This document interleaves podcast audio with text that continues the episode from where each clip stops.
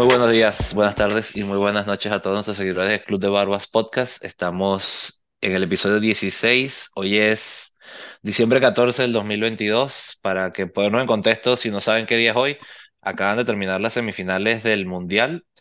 Y bueno, Alan, eh, bueno, perdón, estoy aquí con mi compañero Alan Pérez y yo, Marco Generani. Estamos muy contentos de, Aquí estamos, aquí estamos presentes. de estar en este episodio 16. Fal- bueno, este es el último episodio antes de tener el primer campeón del mundo en Club de Barbas Podcast. Y bueno, Así nada, es. Alan, estamos ya preparándonos, tenemos una sorpresa entre nosotros que nos vamos a ver después de bastante tiempo. Nos vemos mucho aquí, pero me refiero en persona. Y Sí. bueno, vamos a ver la final juntos si Dios mediante todo pasa normal. Así es, así es, Marco. Va- Vas a estar visitando la, el, estado donde yo me encuentro ahorita en este momento, que es Texas. Y, y bueno, pues este es el lado personal. Estamos emocionados de que vamos a Club de Barba, se va a reunir en persona, como dijiste, si todo sale bien, para poder ver la final eh, juntos. Y también, como ya mencionaste, estamos muy emocionados de que tenemos los dos eh, equipos que se van a estar enfrentando en la final. Correcto. Pasó muy rápido, Marco. Tengo que decirte que es una de esas situaciones agridulces de que estoy emocionado de ver esa final, pero a la misma vez significa que tenemos que esperar otro, otros cuatro años más. Un poquito menos, pero casi, pues.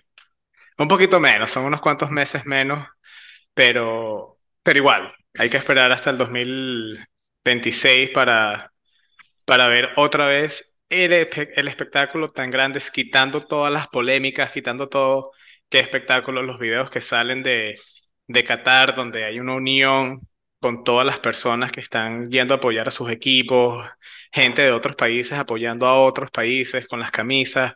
Muy bonito ver esa unión de tantas culturas, esa unión de tantas personas, ¿no? De todo el mundo que se encuentran allá ahorita en este momento para, para disfrutar de este deporte tan bonito. Y bueno, sin seguir tan romántico, eh, Marco, eh, hoy vamos a sí, estar hablando de, de un- unas poquitas noticias sobre el Mundial y obviamente vamos a caer eh, en discusión de una vez para, para, sobrepas- para, para repasar lo que ocurrió en la semifinal. Eh, no hemos hablado tampoco de los de cuartos los cuartos de final, así que podemos retomar un poquitito eso. Y lo más importante, el, el- el- lo principal, yo creo que la historia, el, la noticia que está alrededor del mundo es que si este es el Mundial de Messi. De los dos lados, hay gente que está yendo en contra 100% de esto.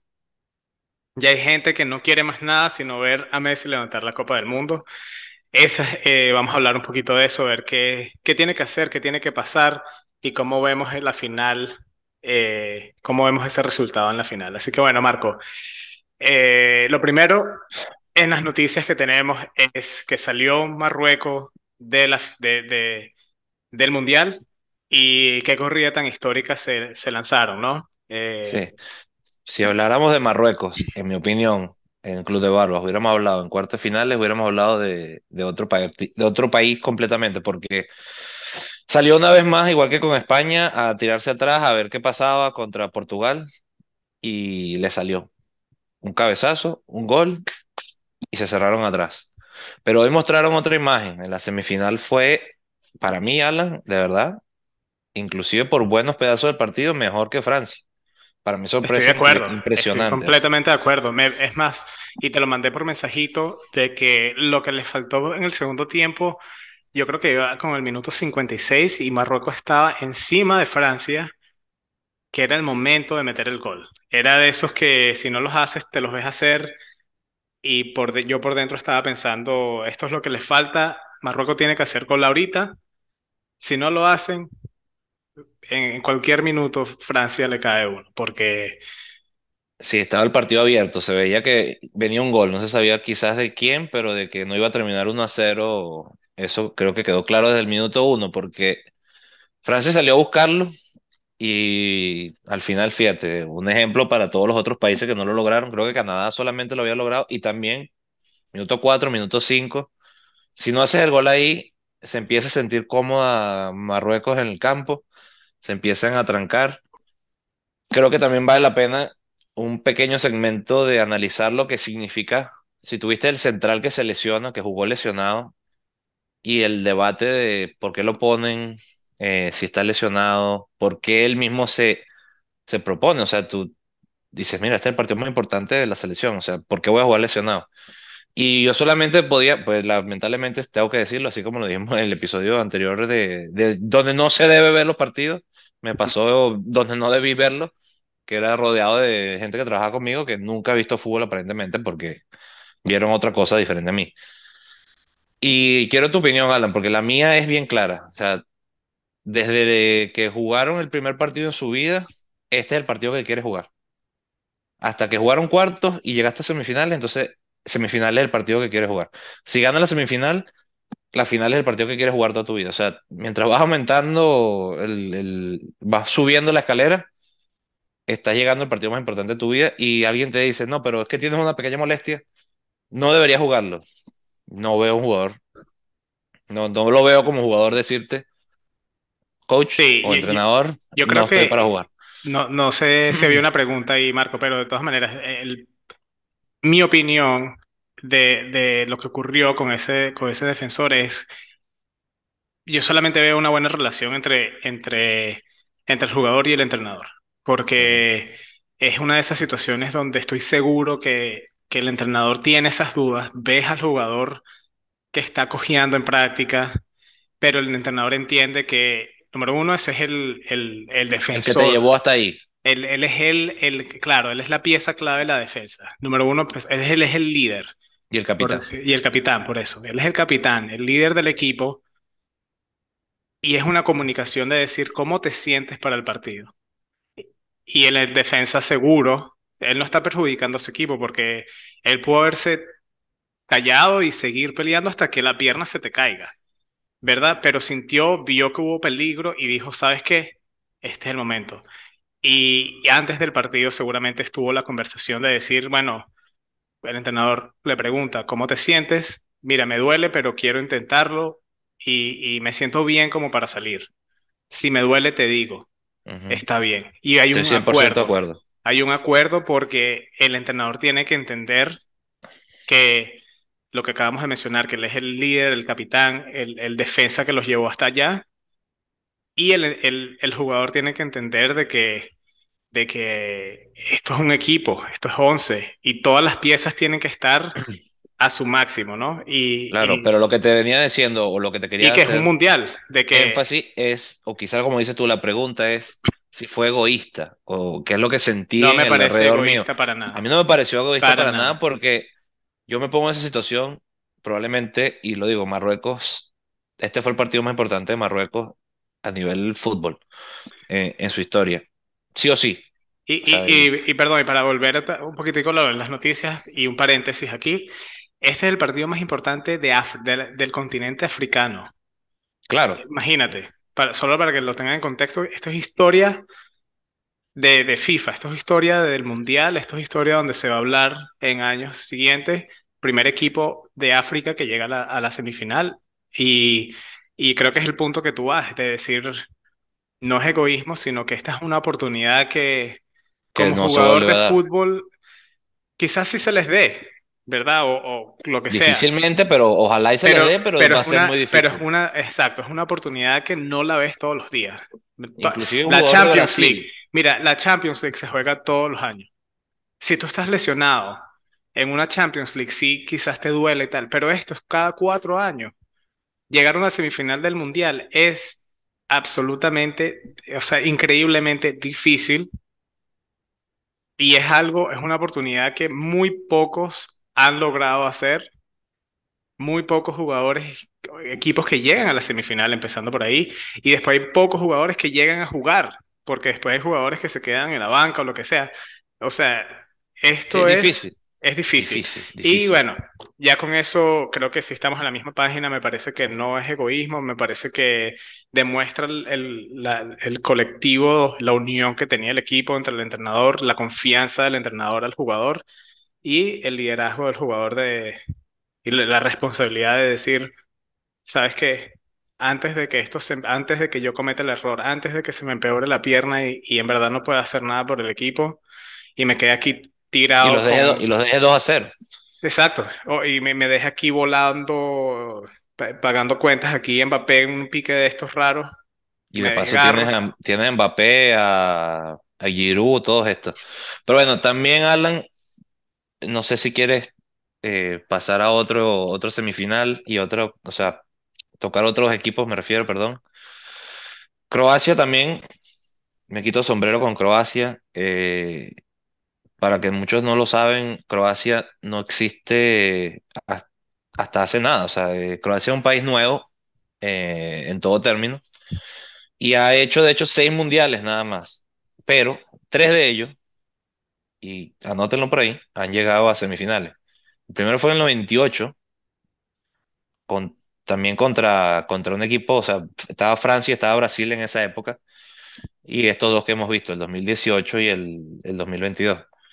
Un equipo de verdad de guerreros. Tienen dos mundiales, han ganado dos partidos en 13. Sí, Y, pero son inderrotables, son invencibles psicológicamente. eh, tuvieron buena suerte en cuartos, porque yo creo que se les vino la noche con el gol de Neymar en la prórroga y de la nada se sacan ese empate que creo que sacaron devolvió, esas, devolvió a la vida y les dio un miedo a los brasileños dentro, donde yo creo que ese fue el punto clave. Sí, porque fue terminando el juego, terminando las prórrogas, el gol, y lo llenan de, de, de esa fuerza de, y ahora vamos a penales y tenemos al portero para, ¿sabes? El que está en el momento, porque los mundiales son de momentos para mí. Y en este momento quizás eh, Livakovic, o si no, me, si no lo menciono mal, está en mejor momento quizás que Alisson, que quizás es el mejor portero del mundo. Es un debate que podemos tener aquí. Pero en ese, en esa instancia, en esos cinco chutes, Creo que es más grande, es más fuerte, es más ágil este portero. O sea, estaba en su momento. Yo, yo vi los penales y dije, se jodió Brasil. Y me disculpo por la palabra, pero es que fue así tal cual. O sea, sí. no, no le veía vuelta atrás lo que Yo creo que, yo creo que el, el, el tema psicológico influye mucho, ¿no? Es esa, es lo que, lo que dijiste, no sé si, si mencionaste una palabra que, que, que va con esto, pero es cuando como que se te inclina el juego a tu favor, ¿no? Se te, todo el momento lo tenía Croacia y vas para los penales así, con esa energía. Y psicológicamente los brasileros fue lo, com- completamente lo opuesto. Ellos celebraron el gol de Neymar como que si era gol de oro, Y no era. diciendo ganamos, y no lo era. Psicológicamente te hacen ese gol, la moral les bajó terrible, porque se vieron en una situación con muy pocos minutos, donde no tenían ya esa, esa, ese invento en tres cuartos de cancha para adelante, y se, vi- se vieron como que, bueno, no, quizás no planearon ellos en ir para penales con Croacia, entonces psicológicamente no estaban preparados para eso. Croacia está listo para todo. Los cambios no fueron pensados para penales. No, no, no, no. eh, un montón de cosas. Tú también lo decías, Alan, y te digo, hay muchas cosas que A veces uno escucha y toma conversaciones en las calles con los amigos y, y tengo que decir cosas que me sorprenden inclusive después de tantos años conociéndote. Tú me dijiste lo de África, yo creo que fue tu primer, eh, que el que primero te rechazó te dijo, no, lo- África no está para ciertas cosas. Tú dijiste lo, los laterales en Brasil, que era su, su gran, gran Debilidad. debilidad. Yo te vine y te dije, no, pero esto están llevando a Dani Alves porque hay ambiente. Y te paga, y te paga, te paga, porque el gol entra por el lateral derecho, que es que curiosamente donde llevan a Dani Alves, se lesiona, si no me falla la memoria, Tello, eh, Alex Tello, y Alessandro no estaba ¿Y para. qué? Termina que juega Militao, un central eh, transformado en Es lateral, que que yo te jugó bien, dije, jugó yo bien. te dije, y me acuerdo perfectamente eso, en ese episodio que te dije, lo peor que le puede pasar a Brasil es que se le lesionen los laterales eh, que y tienen. lo dijiste, y lo dijiste, y tengo que decirlo, que a veces uno analiza y ve las cosas. Yo no es que no lo veía porque sé que tienes razón. O sea, los laterales era la- el punto flaco de Brasil y lo pagaron. Porque en, en ataque pagaron. estaban muy bien, en defensa Central, centrales estaban bien, los porteros, impresionante. Ni se diga. Hubo momentos de verdad, tengo que decirlo, bonitos. Vamos más para atrás. El, jugó el tercer portero. Mostraron imágenes de la, de la cara, de estoy debutando con 36 años. Y eso es una cosa que es interesante. ¿Sabe? El Weberton sabe que solo va a jugar esos minutos y tiene una sonrisa aquí aquí. Yo, yo me asusté por Brasil porque le sentía un buen ambiente, le sentía ese equipo, tú sabes, que, que está engranado. Y dije, no, ya, este es el campeón. Me lo, me lo temía porque yo honestamente eh, no me gusta y lo he dicho muchas veces. Yo no es que, te digo, tengo un corazón ahorita porque quiero que Messi gane, ¿verdad? Porque soy un gran fanático, de, como del Club de Barro, soy un fanático de Messi.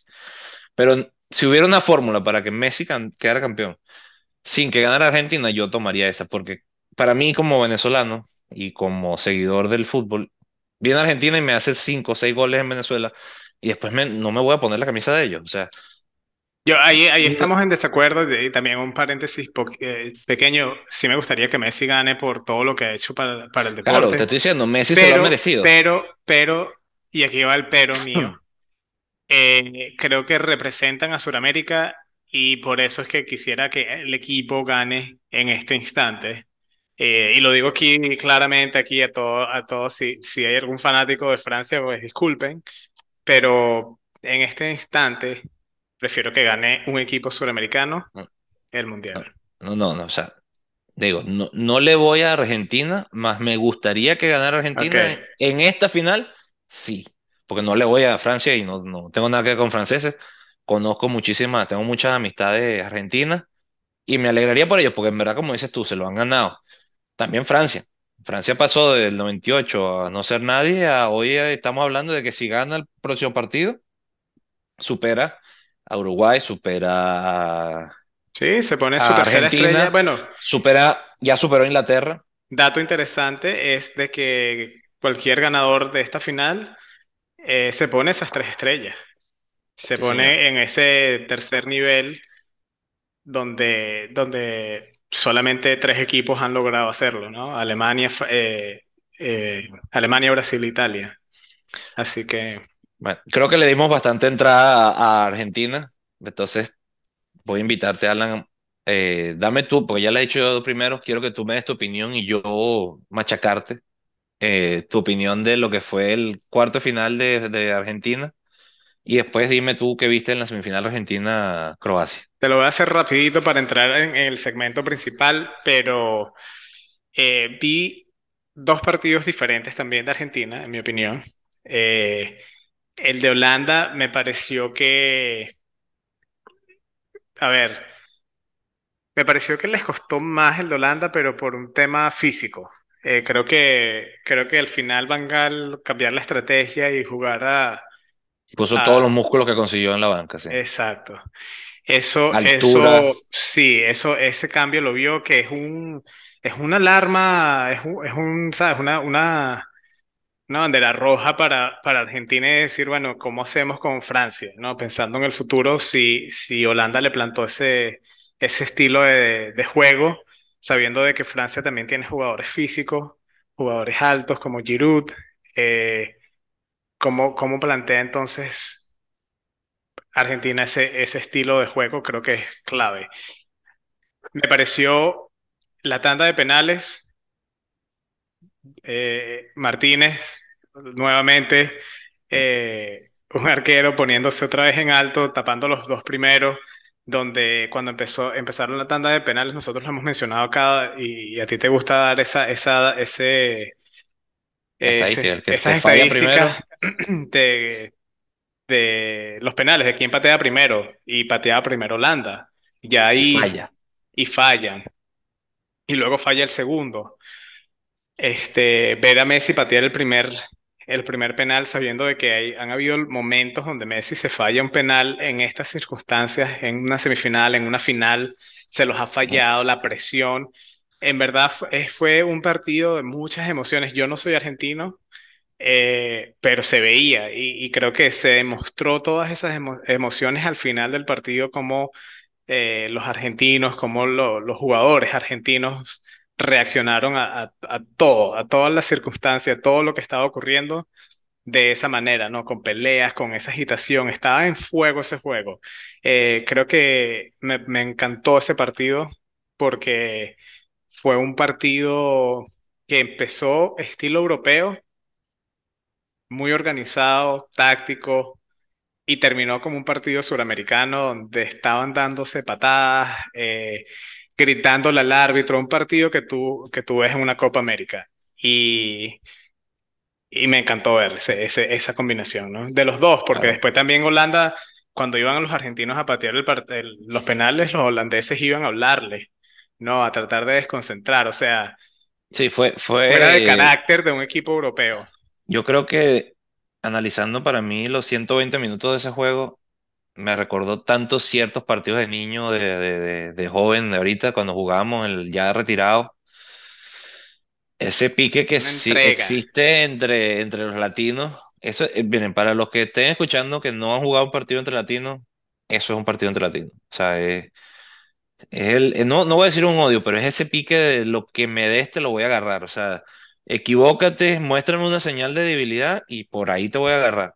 Eso mismo que estás diciendo tú, de te voy a hablar, eh, Dibu te va a hablar, eh, Todo, no me donde, donde o juegan, todos los factores están en juego. O mandan sea, un mensajes penal, tercero, sí. sí, sí, sí, un, un, perdón, un corner y es, o sea, jalar un chorcito por aquí, o sea, molestar en cualquier hablarle, susurrarle algo al, al contrincante en el oído, lo que sea para tú encontrar la ventaja más mínima en Y que es difícil hacerlo, porque hablar y tratar de desconcentrar al otro sin uno desconcentrarse, porque eso es Sí, no sie- todo el siempre mundo es un lo, no reto, todo el mundo puede no es fácil y, y siempre hay alguno que te agarra, porque tú puedes tener la mejor cabeza, el más frío, el más, y te agarran por un punto flaco y te agarran. Eso es un partido latinoamericano. Sí, y bueno, a Sin mí me, me, embargo, me encantó, perdón, para, para finalizar ese partido eh, y no entrar mucho en la táctica y todo, me, me- ese partido en verdad me encantó como, de los como, mejores.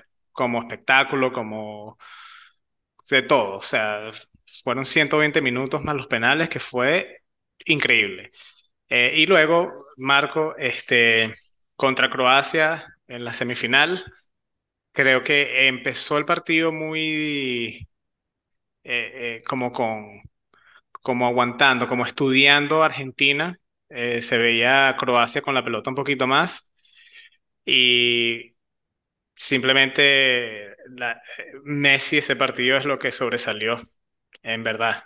Y Eh, Julián tienes, Álvarez. y Julián Álvarez, sí. Julián Álvarez hizo lo que, lo que muchos jugadores no han podido hacer con la selección de Argentina, con Messi, que es meterla. Que Messi te hace unas jugadas de estas y tien- necesitas a alguien que las meta. Cuando lo tienes, listo. Y eso fue lo que ocurrió contra Croacia. Los, los croatas no se vieron con... eh, creo que Argentina estaba defendiendo de esa misma manera. Suramericano, co- que perdónenme la- el, el dicho, pero es, es con huevo. Jugaron con todo el aspecto de esa palabra, que, de ese dicho, sin, sin ofender a nadie, que representa jugar con garras, representa jugar con todo dar, con pelear por cada balón, con ca- para recuperar cada segunda pelota. eh, si la pierde alguien, guerrear por tu compañero que perdió la pelota hasta que la recuperes así. Y se le hizo muy difícil a, a Croacia establecer su juego. Se, se vieron sin ataque, se vieron sin ideas, se vieron cortados en la mitad de cancha para adelante. Y bueno, y nuevo, repito, cuando tú tienes a Messi a, a, ¿qué edad? 35 años, Y te hace esa jugada, minuto hacerse un, 75, un contra un muchacho de 20 años. O eh, sea, todo lo que pasó en cosas esa que, jugada es que no son entendibles, no sí, son, no son entendibles.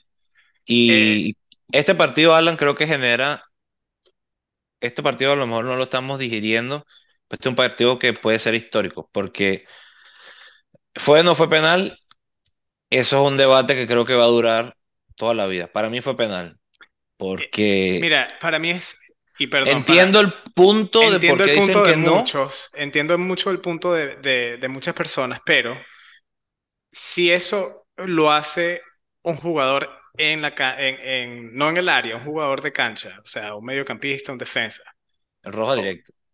hace ese tipo de falta y o es roja, dile- es falta. Donde sea en la cancha, eso es falta. Porque en el área de directa. un arquero no. es, es exactamente lo mismo. O sea, Julián Álvarez se, se le pasa la pelota por al lado, tiene la ventaja, va a hacer el gol. A mí me pareció fue extraño que no dieran roja, porque No, fue porque creo que eso ya se acabó por el tema del doble castigo. Ya te di el penalti, no también te voy a dejar con uno menos. correcto, pero Me parece una regla muy buena. A menos que haya agresión. Pero esto no fue agresión, esto fue un choque fue un de... choque de que fue por Ya la pelota ahí. y ya estaba y, y fue ya. Pero sí fue foul, como... sí fue falta y si es falta, entonces es penal. Creo que esa es la lógica eh, que tengo yo, ¿no? En mi opinión. Claro, mucha gente dice no, que no se pudo quitar, que él tiene los pies en el piso, que no puede muchas veces, moverse. y para esas personas, muchas veces yo no me podía, entre comillas, quitar cuando me decían un caño, por ejemplo. eh, eh, a ti te Pero dicen o pasa el, o pasa el balón o pasa el, el jugador, pero no tú hacías, pero es verdad, y no me ha pasado, pero tú haces esto. Claro, tú te dices, ay, no, no me pude quitar, pero tú te estás poniendo en el medio. Eh, eh, creo que, Sí. eh, creo que sí es falta. Bueno, Ahora, el segundo gol define, si, si tienen dudas de lo que Alan explicó de la garra, del- de las puestas de, de gallina, por sí, ponerlo de otra manera, dicho que, bueno, eh, vean la jugada del segundo gol y eso es garra, eso es, como dice Alan, y me disculpan, ponerle huevos, o sea, ese salió corriendo, a- o sea, en contragolpe, pero espectacular. Él toca la pelota y le cae. Porque claro, tú ves la jugada y dices, coño, tienen mucha suerte. Los rebotes todos les quedan, pero es que también corrieron como unos endemoniados. O sea, eh, si tú ves, creo que es Sosa, el lateral izquierdo, que trata de despejarla. Y, y es ese como que, ¿de dónde viene esta marea? Tiró la pierna, como que saca esta pelota de aquí. Después la vi otra vez en repetidas y tú le ves la cara como que, por el amor de Dios, ¿qué está pasando? O sea, es- yo- están yendo un Ferrari en contra de un Volkswagen con el motor sí, roto. O sea, ¿qué está pasando aquí? Y, y es eso exactamente. O sea, dieron golpes decisivos. El tercer gol fue de verdad, creo que es la jugada de Messi. locura. Así como, como se hablará de otras jugadas de otros jugadores en los mundiales, esta es una de las jugadas de Messi en los mundiales.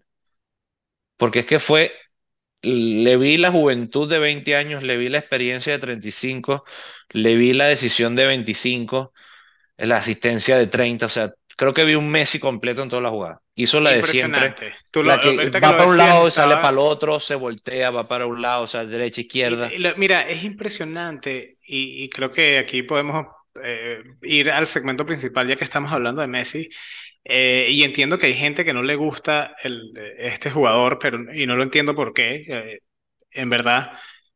Pero hay cosas que él hace cuando él está quebrando para un lado y el otro y, y haciendo este baile todo el tiempo, si tú lo miras, está con la, mirando también, está analizando, está viendo cuáles son sus opciones. Si tú ves, y podemos ir otra vez hacia el al partido de, de Holanda, ese, ese, esa asistencia Yo sabía que ibas a tocar eso. que es, yo he visto ese video ya que han salido videos de todos los ángulos y yo le veo la cara a Messi y es, son solamente, es una mirada nada más, ni siquiera levanta la cabeza completamente. Él está, la cabeza está como dirigida hacia el suelo, pero de reojo vio a Molina hacer la corrida, de reojo, en uno de sus quiebres y allá fue el pase cuando tú ves, y, si por favor mira, mira otra vez esa repetición y, mira las caras, las cabezas del resto de los otros 21 jugadores y, y nadie está viendo a Molina. O sea, él vio algo que más nadie, literalmente, ni el árbitro, porque he visto, he visto momentos donde el árbitro está viendo hacia otro lado de la cancha y viendo a Messi, obviamente. Pero es impresionante. Y cuando ese balón sale del pie, sale del pie de Messi hacia aquel lado, todo Pase el mundo como perfecto. que, ah, ¿a dónde la pasó? Sí. ¿Dónde está? O sea, ¿qué pasó? Van Dijk, todos quedaron con, con perdidos. O sea, fue algo que nadie vio, porque muchas veces como defensa tú estás, tú tratas de, de cortar esa jugada tratando de adivinar a dónde va a ir, ¿no? Está corriendo para acá, le voy a bloquear la zurda, eh, el pase puede ir para allá, si la pasa, cierro aquí para interceptarla. O, o si la pasa, ya estoy pendiente para ir a presionar a aquel jugador.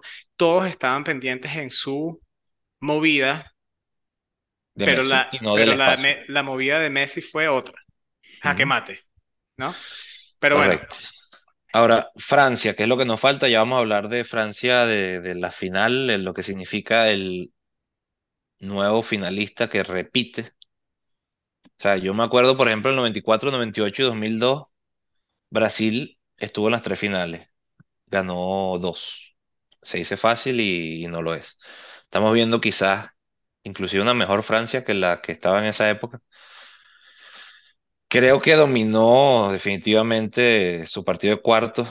No voy ni siquiera a, a tomarme mucho tiempo en eso. Fue menos lo que pensaba, pero Inglaterra lo tuvo por momentos, pero también sentía que, que Francia era, o sea, a la larga, Francia iba a ganar el partido y yo fui el primero que dije que no iba a pasar. Francia-Inglaterra fue lo que me esperaba, o sea, Inglaterra dio, dio lucha, tiene los jugadores para luchar, pero creo que si hubieran jugado dos tiempos más, igualito Francia hubiera ganado. O sea, no, no vi nunca a, a Inglaterra con yo no ese... sé qué les hace falta a los ingleses con Algo le, tanto eh, nombre. Eh, algo les falta. No sé si, si, mira, necesitan un entrenador quizás de otro país.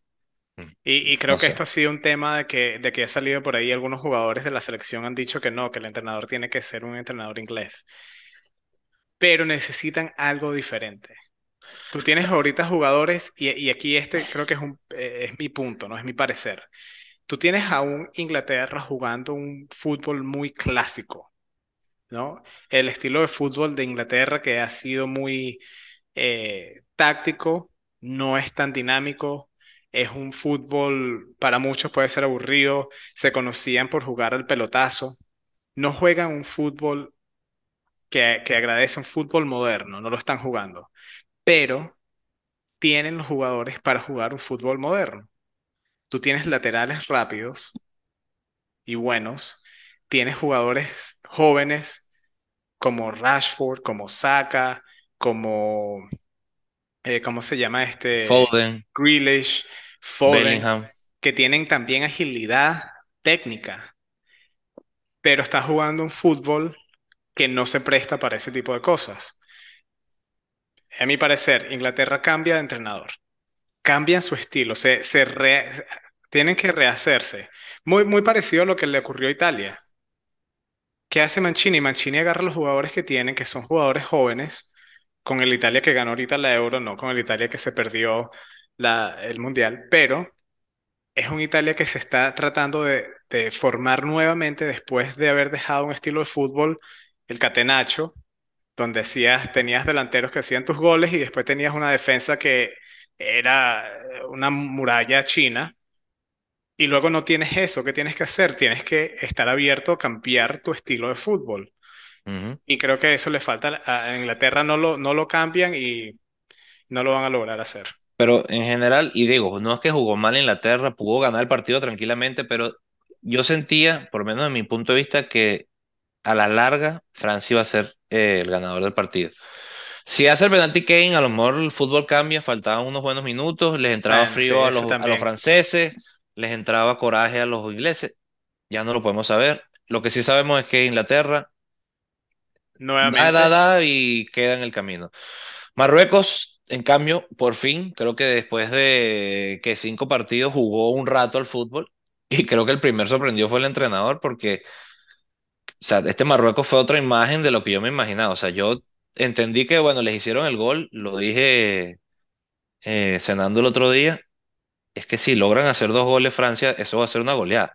Porque como los vi solamente defenderse, no sabía que encima pueden tranquilamente tocar la pelota, pegaron una pelota al palo Pusieron en aprietos a Francia. Quedará el resultado 2 a así, así de poquito de hacer el gol del empate. de, del empate y el gol del torneo, la Ah, sí, chilena. sí. Una No, chilena y tuvieron, y tuvieron momentos, tuvieron momentos. Tuvieron suerte y mala suerte. Le llegó la mala suerte al final. Y bueno, Alan, ahora sí vamos a, a lo que es, que es Argentina-Francia. Es- Argentina, Francia. ¿Qué final? ¿Cómo están Scaloni jugando ha equipos? sido camaleónico. Ha sido de cinco defensas, de tres defensas, de cuatro defensas, de cuatro mediocampistas, de tres mediocampistas, de dos atacantes, de tres atacantes. En eso eh, ha sido más versátil Scaloni a mi gusto. Ha dado con el clavo a veces en las alineaciones y la ha puesto. pero él lo intenta, él sí se arriesga, cambia. Una pregunta, Marco, que yo estaba pensando en esto. ¿Qué tanta influencia crees tú que tiene Messi en las decisiones de la, de la directiva, del técnico? Honestamente no, no, creo que eso se le, se le achaca mucho a Messi de que él va y pone los equipos. Yo no creo que él, o sea, sí dará su opinión y, y ojo, Messi cuando da una opinión hay que escucharlo, porque es, es el pase que tú dices, o sea, el, el- el fútbol lo, lo- él lo sabe de, de nacimiento, vino con él. Pero yo no creo que Scaloni, eh, creo que ha demostrado Scaloni que a su manera sabe lo que hay que hacer. Te, voy a decir por veo decisiones y digo, wow, ¿qué, qué está buscando? Y le salen. Te voy a decir por qué yo pienso que, que Messi tiene bastante influencia en las decisiones del técnico y me parece que alguien en una, en una entrevista le preguntaron que por qué no sacaron a Messi, porque no sacó a Messi, creo que fue contra Holanda eh, no, jugando. el tercer partido con, no, creo que alguien le preguntó qué tiene que hacer para que Messi salga No me y acuerdo cuál fue, pero sí, respondió cuando Messi, yo solo voy a quitar a Messi si él me él me lo lo pide. pide. Sí. Y eso fue lo que me hizo pensar, ¿no? De que, de que tienes a un entrenador también y volvemos a, a ese respeto mutuo que se tiene un jugador y un entrenador. Yo sí creo que si yo, yo me pongo en los zapatos de Scaloni, ¿verdad? Que tú tienes al mejor jugador, eh, uno de los mejores jugadores de la historia del fútbol en tu equipo que ya sea que Messi no es entrenador, él entiende el fútbol, como tú dices, desde chiquito, o sea, está en su ADN, lo, lo saborea, lo, él ve cosas que uno no ve. Estoy seguro que Scaloni, cuando va a tomar decisiones antes, previa al juego, alguna conversación, alguna opinión tiene que hacerle a Messi. O sea, se van a enfrentar contra un Francia, eh, eh, ¿por qué no preguntarle a Messi sobre Mbappé O, o Griezmann. o Griezmann? Y, y, o cómo no Messi decirle, mira, esta, esta manera, esta formación contra este Francia, creo que esto, ¿me entiendes? Cuando tienes a, un jugador que es técnicamente la misma edad que el entrenador, tienes a un jugador que tiene más experiencia que el, que el entrenador, que es el mejor jugando que, que él, que todo el plantel, que todos ahí. Eh, creo que eso es un, es un plus y más que Messi no es solamente jugador como tal, sino que él entiende mucho el sistema, él entiende mucho dónde están los espacios, él entiende mucho el lado que ven los que tienen, que deberían ver los entrenadores desde afuera. Messi lo ve desde la, desde adentro de la cancha. Sí, yo, yo no puedo estar en desacuerdo con eso, pero creo que al final Scaloni y muchos entrenadores, quizás hubo uno o dos entrenadores que él tuvo que él los dominaba, pero No, no, no, yo no estoy diciendo que no los domine o creo, yo no. no No, creo no, que no, él no. pueda diciendo que decirle, mira, hoy no vas a jugar con tres defensas, vas a no, jugar no, con no, no. cuatro. Pero estoy diciendo Y, que tanto influye, porque sí puede decirle, mira, mi opinión es esta. Y eso influye de tal manera que Scaloni pueda tomar decisiones que nos parecen buenas, pero están eh, pueden ser este, influenciadas por... sí, y, y, y voy volviendo un poquito atrás lo que tú mencionaste sobre esto y tocando también el tema mío de, lo camaleónico que ha sido de modificar. Si te ves el partido con Croacia, él, tú dices que eh, Argentina estaba leyendo el juego, o sea, vamos para atrás a ver, dale la pelota a ver qué hacen y vamos a pescarlos en contragolpe. Y en algún momento alguien de Croacia dijo, no, pero es que el contragolpe es el de nosotros, o sea, no, ven tú atácame, te voy a dar la pelota. Y eso fue una transición de juego. También él entiende, mira, ya esto no me está dando, voy a poner, pero es que la facilidad con la que tiene de de modificar la alineación y mantener el orden. Porque a veces pasas de cuatro defensas a cinco y el lateral ya se desaparece o los centrales no están, ¿sabes? En esa línea con uno más atrasadito, quién sobra, quién va, quién no. Los tiene bien engranados. Licha o Lisandro Martínez ha sido clave porque ha entendido su rol de que él obviamente es el tercero, pero es el jugador 12. O sea, el primer cambio casi siempre ha sido uno de sus centrales para aumentar o, o o sale un central o entra un central. O sea, él es, es su jugador 12 o 13, es su primer cambio siempre, el, el que voy a defender en este punto, voy a atacar en este punto. Va a ser muy interesante lo que plantee contra Francia. Francia juega el contragolpe y es letal. Letal. porque te aguanta atrás, te aguanta atrás, entrega la pelota a Rabiot, que hoy no jugó, y entrega la pelota a Griezmann, que hoy sí jugó, y es busca el espacio a Mbappé, busca el espacio de Dembélé, o busquen la manera de hacerle llegar la pelota en el área a Giroud. Es una filosofía de juego bien sencilla y tienen 13 partidos que han perdido un solo juego. Ahora, Marco, eh, otro paréntesis aquí antes de, de hacerte la pregunta que todos queremos escuchar. Eh, Griezmann, ¿qué partido se lanzó ¿Qué hoy? mundial? No ha ¿Qué hecho gol, mundial? ¿Qué mundial? Pero creo no ha hecho un que, gol, pero ha sido vital. wow, Es, es un poco wow. el, el Giroud del 2018. No ha Qué, hecho un gol, pero ha bueno sido vital. que yo siempre he sido un poco fanático de Griezmann en sus momentos en el Athletic, eh, en el Atlético de Madrid y cuando jugó para el Barcelona también, que no, no, no estuvo a su, en su mejor momento, pero ah, o sea, el, el, el, el Griezmann antes del Barcelona, cuando lo dejaban jugar todos los minutos, este, era, me parecía excelente y tenía tiempo sin verlo jugar así.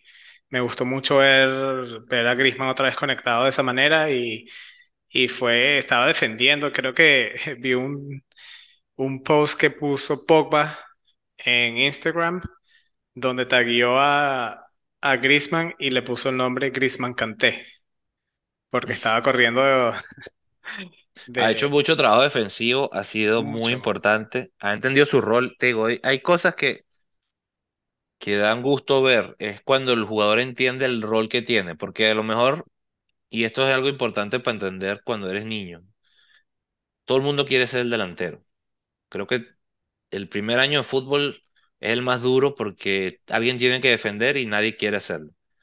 Pero hay roles y hay físicos. Yo no tengo un físico de lateral, yo no puedo jugar eh, en las bandas, yo no puedo hacer ciertas cosas y a veces uno no lo entiende, uno se siente que yo puedo jugar como Messi.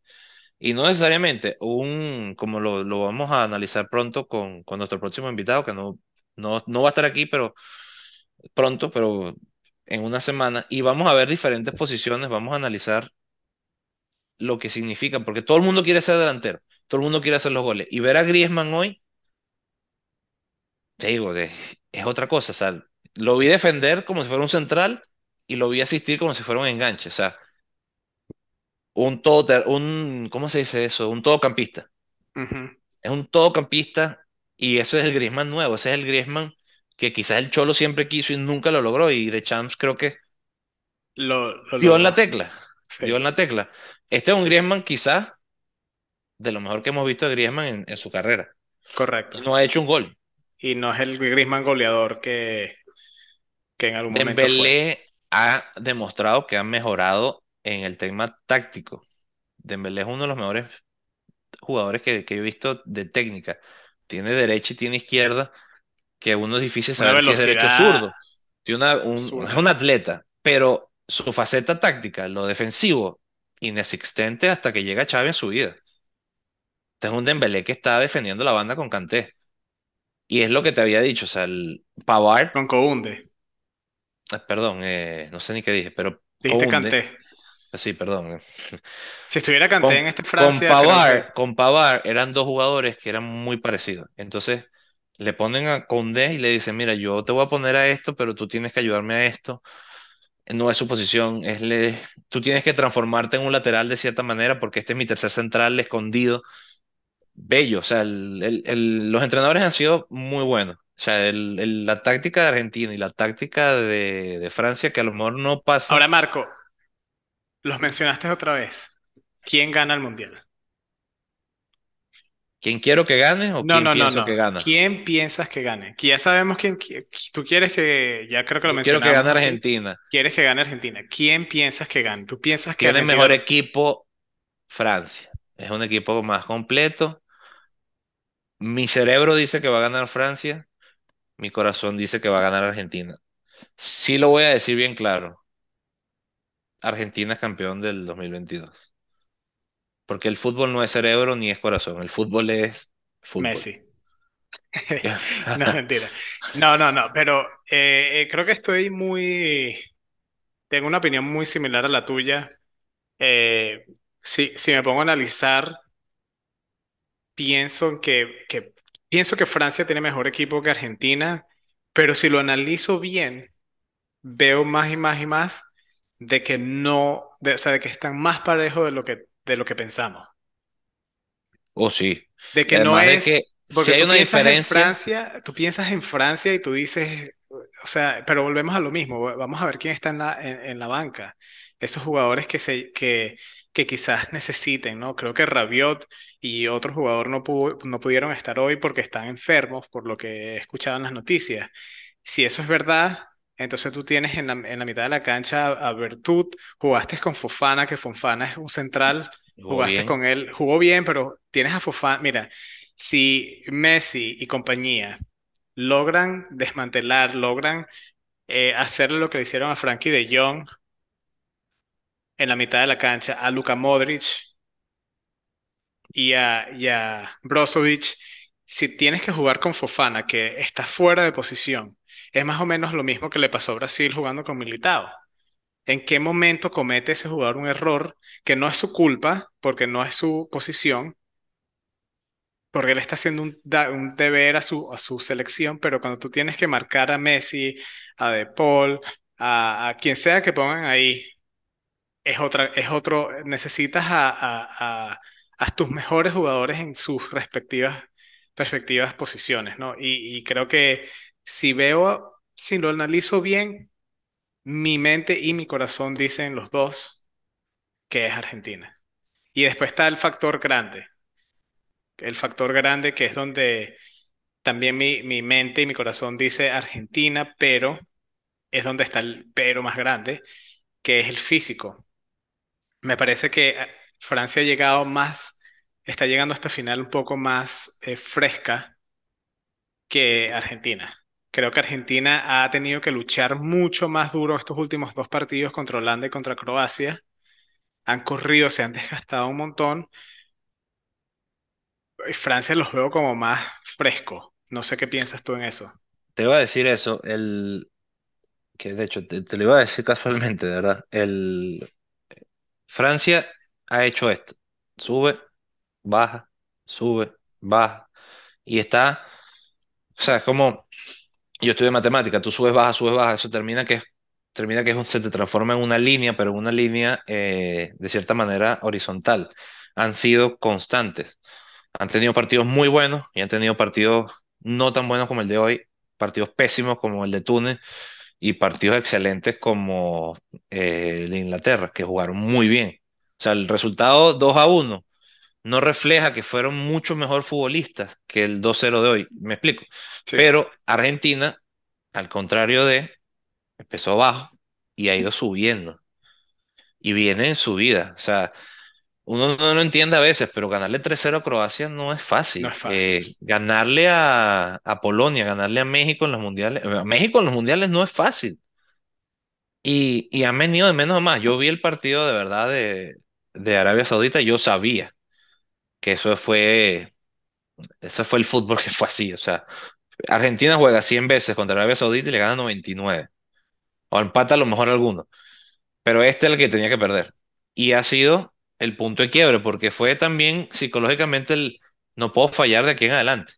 Y, y ya de aquí en adelante, si falla en la final, ya es malo, porque por supuesto no lo lograron, pero van de abajo para arriba. Y, este mundial, lo que sí te voy a decir, Alan, es que es un mundial diferente. Es la primera vez desde el 78 que los dos finalistas perdieron aunque sea un juego. Eso habla mucho de lo que significa este mundial, lo que parejo que ha sido. Y al final eh, dimos en, eh, dimos en el clavo en la quiniela en muchas cosas. Fíjate que matamos a Brasil contra Croacia. Creo que yo lo tenía exactamente así y puse que Brasil pasaba, que no es que fue una locura tampoco. Y dijimos que Argentina se iba a morir aquí en esta fase. Y se encontró con Croacia que venció a, Argent- que venció a Brasil y está en la final. Pero dimos, llegamos al final con Francia. Sí, O sea, al final el fútbol sí tiene un poquito de lógica. O sea, sí se ve lo que, o sea, tú ves el equipo por nombre y más o menos sabes. Francia viene de perder un montón de partidos antes del Mundial y lo metimos en la final. O sea, tú sabes que estos torneos son así. Sí. Y Y lo, sí lo creo, otro, sí creo que va a estar peleada, va a ser una, una final muy estudiada. Yo creo que los primeros 30 minutos, yo creo que no va a haber ni un chute en el arco. Va a ser una pelea campal en el medio del campo. Sí veo a Argentina con cuatro y cuatro mediocampistas. Creo que va a poner una línea, dos líneas de cuatro bien, bien marcadas. Veo a un Palacios, veo a un De Paul, veo a, al mismo Enzo, Enzo Fernández. eh, esos tres en el medio. Algo parecido de ese punto defensivo como el que empezó con Croacia. Y después veremos qué pasa. ¿Quién va a acompañar a Messi? Seguramente Julián Álvarez. No veo que vaya a cambiar a Lautaro o menos a Dybala.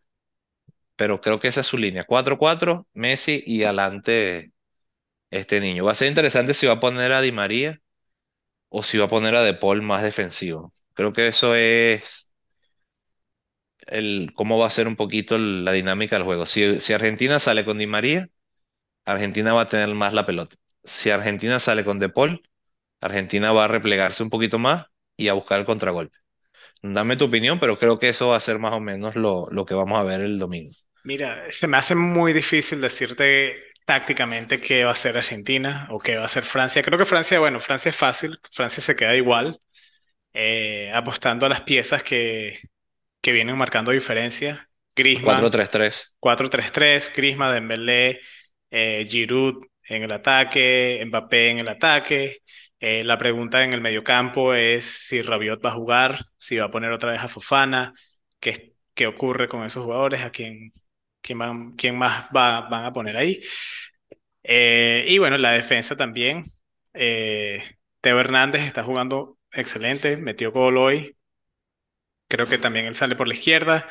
Eh, tenemos a Upamecano, que está jugando Hoy no jugó, pero ese fue el otro que estaba que enfermo, estaba enfermo, fue el otro. Jugó Eh, con AT, que con también, AT, jugó con. AT y ¿quién más? Verane.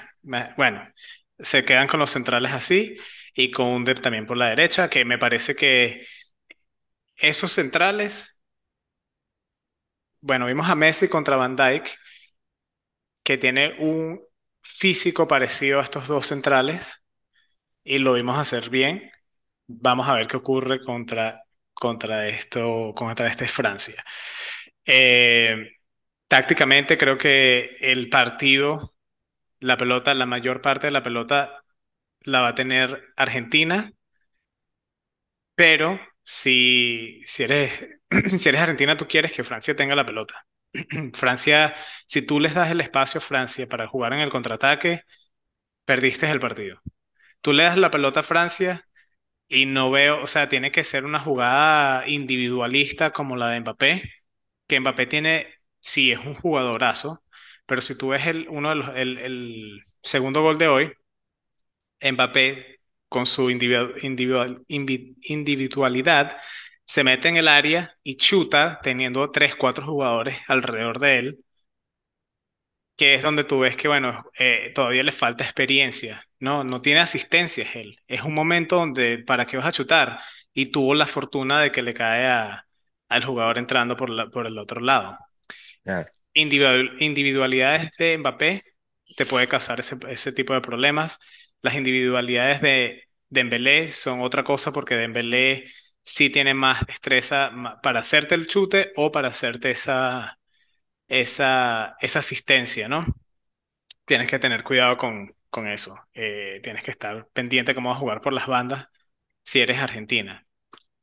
Eh, A mi parecer, es preferible darle la pelota y estar un poco con las líneas más atrasadas con Francia y tratar después de ganar la pelota teniendo tú el espacio al frente para, para generar ese problema. Porque si tú te vas a la posesión y si tú tienes la pelota adelante, no veo cómo, no, no sé qué delanteros de Argentina puedan, eh, o sea, Mbappé es muy rápido, Dembélé es muy rápido, es simplemente eso, es velocidad, es un equipo que es, es, es el mejor equipo para jugar en FIFA, porque tienes la velocidad por las bandas y es, y, y es difícil, es difícil marcar cuando tienes el espacio. Pero bueno, Yo, yo creo que estoy de acuerdo contigo. Yo creo que va a salir con paredes. Creo que va a ser el, va a plantear el juego que tú estás diciendo de, de echarse para atrás, quitarle los espacios a Mbappé. O sea, pues tienes que de alguna manera anular a Mbappé y a, y a Dembélé, porque Giroud te va a hacer daño dentro del área, ya no tienes nada que hacer, pero los otros dos puedes manejarlo un poquito. Creo que tienes razón, yo también estoy de acuerdo Y Giroud contigo. me parece que es fácil, tampoco es que, que Giroud es Cristiano Ronaldo, ¿no? Ti- Tienes a, tienes a centrales Sí, que eh, pueden eh, eh, es un muy es buen, un, ce- de- es un buen delantero, pero no es un delantero que tú dices, o sea, es la pieza más débil de la, de la de Francia. delantera, exacto. Y Este, bueno, Alan, otro debate que se hace mucho de si se debería o no se debería seguir jugando este partido, que es el tercero contra cuartos.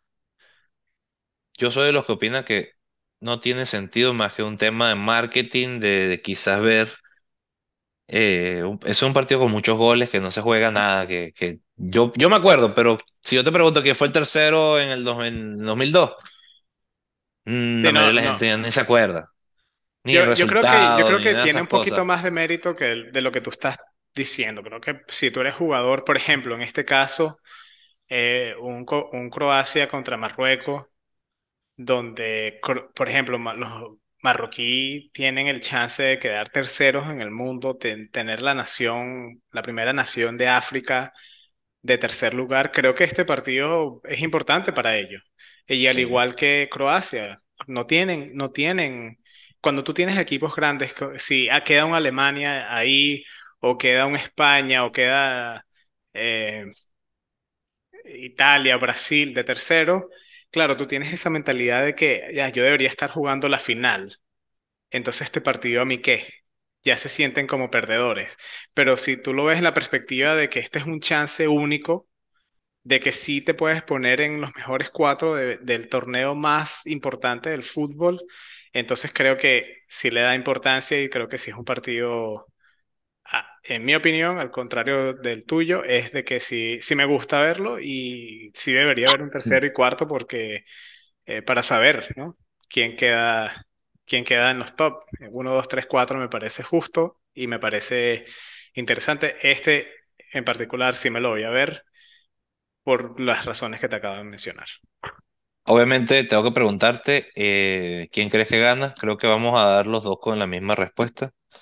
Hay uno que tiene algo que buscar y hay otro que, más que la despedida de Modric, Yo creo creo que Marruecos gana. Marruecos va a ganar. No, no fácil, No, no. pero Sí, creo que mira, va, creo yo que te va a digo jugar algo. el mejor Si Marruecos Marruecos, posible exacto. contra el, la Croacia, con todos los que jugaron menos, con, obviamente vamos a ver la despedida de Modric. Modric debería jugar todos menos dos minutos, sea el resultado que sea. Y todos los croatas darle un aplauso a este jugador, de verdad, infravalorado. Modric, eh, ya del 2018 fue Balón de Oro. Y digo infravalorado porque Luka Modric, con 37 años, Alan, se ha tirado quizás un mejor mundial que en el 2018. Sí, sí. No, eh, O sea, es impresionante. con la edad que tiene, lo que está jugando, lo que significa para su país. Lo vamos a extrañar a nivel de selecciones. En dos, tres años lo vamos a extrañar. Y de clubes, eh, Lo vamos a extrañar Real que cuando Madrid. se vaya del Real Madrid también eh, va a ser un hueco grande, ¿no? Eh, ha sido ¿Quién, quién sustituye a un tipo así? No, Ha sido, ha sido una pieza muy grande. Eh, pero sí, creo, volviendo a- al partido de tercero y cuarto, yo también pienso que va a ganar Marruecos. Creo que si Marruecos logra jugar un fútbol como el que jugó hoy contra Francia, eh, va a ser un partido muy bonito contra un Croacia que juega fútbol. Sí, así jueguen los que no han jugado mucho, tienen un estilo de fútbol que va a ser, va a ser divertido ver ese, ese, esa- ese encuentro entre Marruecos y Croacia. Y bueno, a ver qué pasa en ese. ¿Y qué pasa en la final, Marco? Creo que ya, ya estamos, estamos grabando hoy jueves, eh, perdón, miércoles. Esto pasa rápido. El domingo estaremos viendo la final de Qatar 2022, Argentina contra Francia. Eh, déjenos saber qué piensan ustedes que va a ocurrir si gana Argentina, si vamos a ver a Messi levantar por fin la Copa del Mundo. Si Eh, ustedes piensan que ya con, si eso pasa, se acabó el debate, si se acaba el debate o no. Cristiano Ronaldo versus Messi, o, si no importa y seguimos con el morbo por 100 años, yo creo que va a seguir el morbo por 100 años. Pero déjenoslo saber. Eh, Está, eh, pero deje- denos su opinión, Alan, dinos dónde, dónde. Yo te voy a Claro. poner, yo te voy a poner mi opinión ahí. Dime dónde Mira, tengo que poner. si nos quieres escribir por Twitter, nos puedes encontrar en arroba Club de Barbas Pod. En Instagram estamos como arroba Club de Barbas Podcast. Estamos también con nuestra página nueva en Facebook, Club de Barbas Podcast, donde estamos poniendo clips del, de los episodios, estamos compartiendo noticias estamos un poquito más activos que en las otras plataformas, pero nos pueden encontrar ahí. Y también pueden escuchar estos episodios o nos pueden ver en YouTube, Spotify, Apple eh, Podcast o Google Podcast, donde sea que escuchen sus podcasts. Así que bueno, ya con eso, Marco, eh, nos despedimos. Les damos muchísimas gracias por acompañarnos en este episodio número 16 de la segunda temporada de Club de Barbas Podcast. Y como siempre recuerden, puro fútbol. Puro fútbol. La verdad, cuídense mucho y bueno, nada. Felices finales. Feliz final del mundo.